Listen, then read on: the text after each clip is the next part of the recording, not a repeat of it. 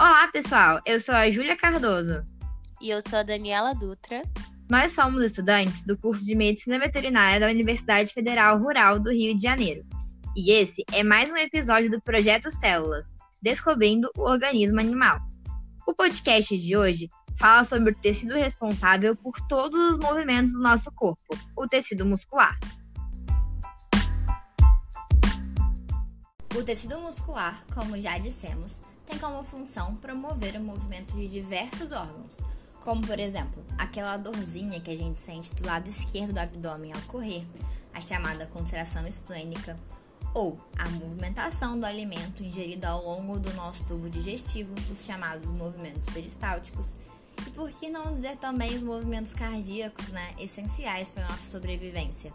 Pois é, no nosso corpo como um todo, os músculos estão associados à estrutura óssea, isso é, o nosso esqueleto. E é isso que permite o movimento dos nossos membros.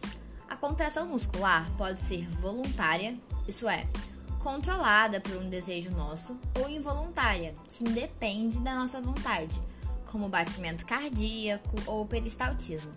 A seguir, vamos aprender um pouco sobre a constituição desse tecido. Bons estudos e nos vemos lá! E aí, galera? Você sabe do que é constituído o tecido muscular? Ele é constituído por células, denominadas de células ou fibras musculares. As células musculares são alongadas, capazes de se contrair para efetuar os movimentos, e com grande quantidade de filamentos citoplasmáticos, de proteínas contractes, as chamadas miofibrilas, as quais, por sua vez, geram a força necessária para que ocorra a contração do tecido. Ele é um tecido muito vascularizado e inervado, que consome muita energia e produz calor.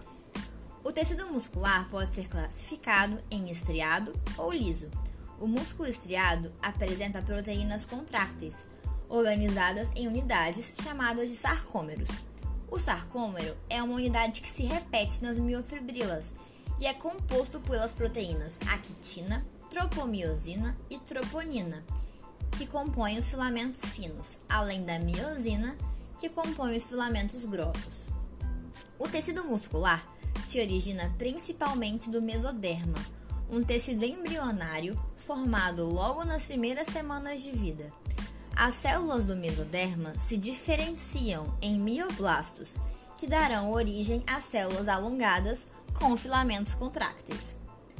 As estruturas das células do tecido muscular recebem nomes diferentes, como por exemplo, a membrana celular é chamada de sarcolema, o citoplasma é chamado de sarcoplasma e o retículo endoplasmático liso é chamado de retículo sarcoplasmático.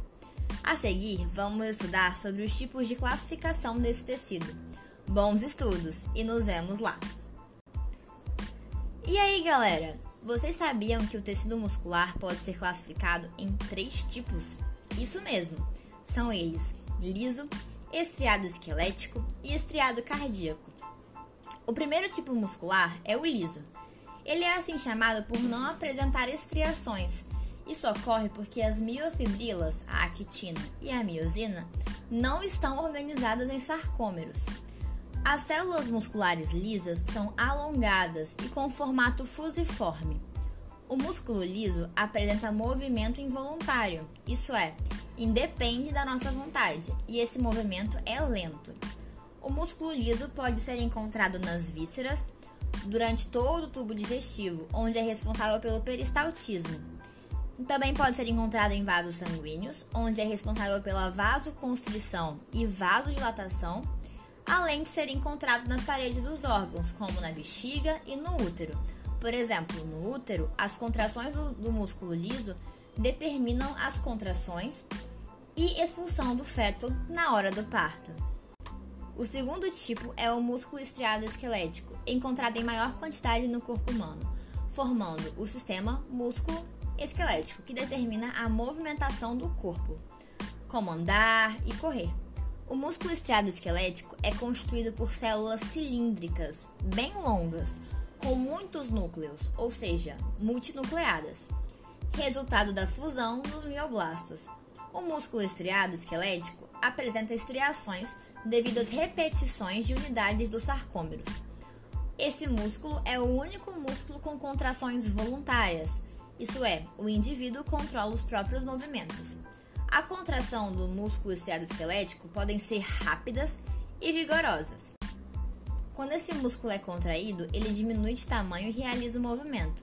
O músculo estriado esquelético encontra-se associado ao esqueleto dos membros superiores e inferiores, da parede abdominal, da face, do pescoço, musculatura do diafragma e também está presente na língua. O terceiro tipo é o músculo estriado cardíaco, que, como o nome já diz, é encontrado no coração, nosso órgão vital. O músculo cardíaco é responsável pelos batimentos cardíacos. A sua contração é involuntária, ou seja, nós não temos controle sobre ela. Ela é rítmica e também é vigorosa. Além disso, o músculo estriado cardíaco também possui estriações, ou seja, ele também apresenta repetições de sarcômeros. O músculo cardíaco também apresenta discos intercalares, que são formados por junções de adesão que mantêm as células unidas, e por junções de comunicação, permitindo a comunicação entre elas por meio de canais, chamados poros, formados por conexons.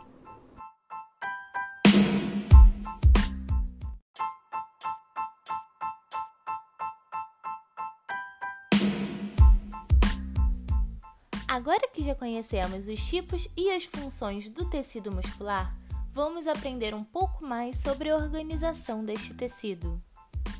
As fibras musculares são organizadas pelo tecido conjuntivo, que envolve cada célula, grupos de células e todo o músculo. Como tecido conjuntivo, chegam vasos sanguíneos importantes para a nutrição do músculo, além de nervos.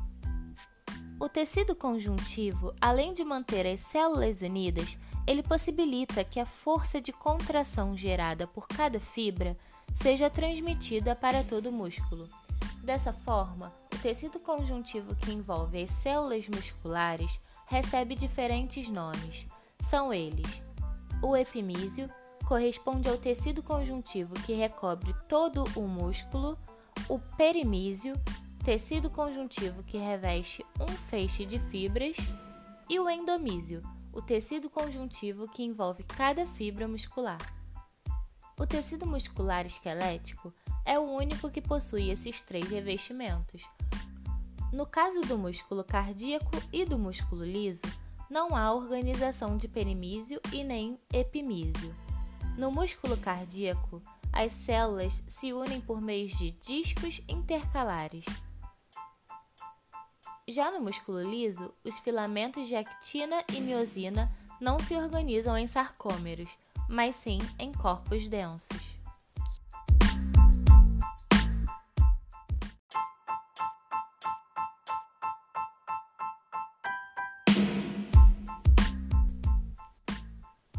Tudo isso que vimos nos áudios anteriores é muito interessante, não é? Mas você já se perguntou por que não conseguimos controlar nossos batimentos cardíacos e nem ter controle de movimento do nosso intestino? Como já falamos no início, tanto o músculo cardíaco quanto o músculo liso são involuntários. Isso porque são controlados pelo sistema nervoso autônomo. São estimulados por fibras simpáticas e parasimpáticas que determinam a contração ou relaxamento desses músculos. Já o músculo estriado esquelético é comandado pelo sistema nervoso central, e dessa forma nós conseguimos controlar nossos movimentos através da junção neuromuscular. Essa junção neuromuscular, ou placa motora, é uma estrutura formada pela porção terminal de um neurônio motor que inerva o músculo estriado esquelético. O neurônio motor libera o neurotransmissor acetilcolina para ativar receptores presentes na membrana celular da célula muscular e desencadear reações intracelular que levam ao encurtamento da fibra. A contração ocorre quando o cálcio entra na célula muscular. No meio intracelular, o cálcio se liga à troponina C, permitindo que a exposição da actina deslize e se ligue à miosina. A quebra do ATP libera energia, permitindo que a miosina tracione o filamento fino, fazendo-o deslizar sobre o grosso. Isso promove o encurtamento e a sobreposição do filamento fino de actina sobre o filamento grosso de miosina, o que faz o músculo contrair, resultando no movimento, e assim nós conseguimos andar, correr, segurar objetos e outras coisas. Ufa! Você percebeu como o tecido muscular é fundamental para o funcionamento de diversos órgãos do nosso organismo e realiza diversas funções no nosso dia a dia?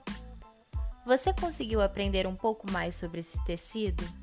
Agora já sabemos como nosso corpo trabalha para nos manter em movimento. Ficou alguma dúvida? Não deixe de acompanhar também o nosso canal no YouTube. Lá nós temos vídeos explicando os tecidos. Até mais! E tchau.